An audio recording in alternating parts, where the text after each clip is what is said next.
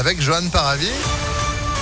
Bonjour Johan. Bonjour Phil, bonjour à tous. Elle a eu le gouvernement qui veut accélérer la vaccination alors que l'épidémie de Covid continue de gagner du terrain en France. 61 000 cas enregistrés hier, un, record depuis le début de la cinquième vague épidémique. Olivier Véran a annoncé ce matin que les pharmacies seront ouvertes tous les dimanches de décembre et de janvier pour vacciner plus. Pour le moment, 12 millions de Français ont reçu leur dose de rappel. Ils sont 600 000 à se faire vacciner chaque jour.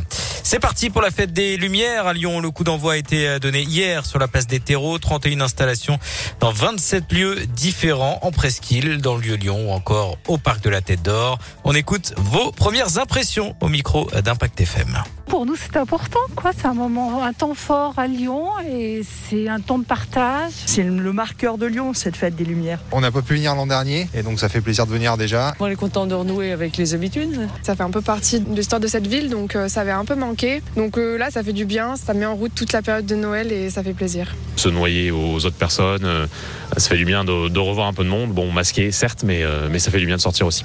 Et la fête des Lumières qui euh, se poursuit bien sûr jusqu'à samedi. Vous retrouvez les plus belles images euh, de la fête sur impactfm.fr.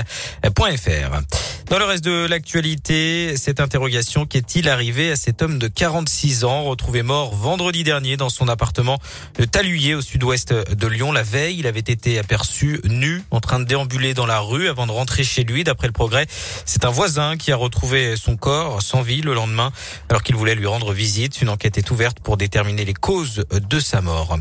Alors que la France prendra la présidence du Conseil de l'Union européenne à partir du 1er janvier et pour six mois, Emmanuel Macron donnera une conférence de presse cet après-midi à 16h depuis l'Elysée pour présenter ses priorités, au menu notamment l'autonomie militaire, la réforme des accords de Schengen ou encore la lutte pour le climat avec la taxation carbone. Attention, produits ménagers peut rimer avec danger. 60 millions de consommateurs publient un hors-série aujourd'hui. Le magazine a étudié la composition de 119 produits nettoyants de 52 marques différentes. Bilan 39 références sont déconseillées.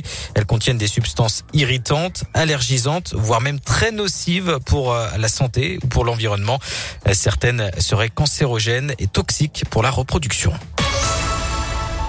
En foot, un retrait de points pour l'OL après les débordements survenus fin novembre contre Marseille.